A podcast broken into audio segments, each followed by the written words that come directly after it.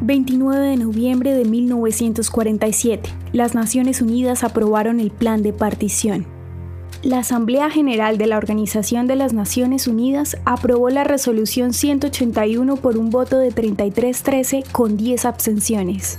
The resolution of the DAC Committee for Palestine was adopted by 33 votes, 13 against, 10 abstentions. La resolución recomendó la creación de estados separados árabe y judío en Palestina, conectados por una unión económica con Jerusalén como una ciudad bajo control internacional.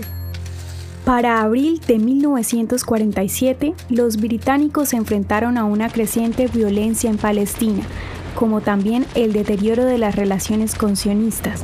Entonces se dirigieron a las Naciones Unidas. El voto dio al movimiento nacional sionista legitimidad internacional para establecer un Estado. La resolución, al final, nunca fue implementada, ya que las entidades árabes se negaron a aceptarla. Gran Bretaña retiró su gobierno en mayo de 1948 e Israel declaró su condición de Estado judío independiente el 14 de mayo de 1948.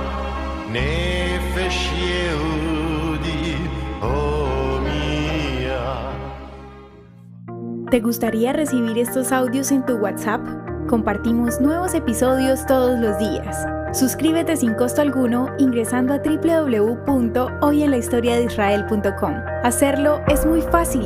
También puedes encontrarnos como arroba hoy en la historia de Israel en Instagram, Facebook, Spotify y otras plataformas digitales. Comparte este audio para que otros conozcan más acerca de Israel.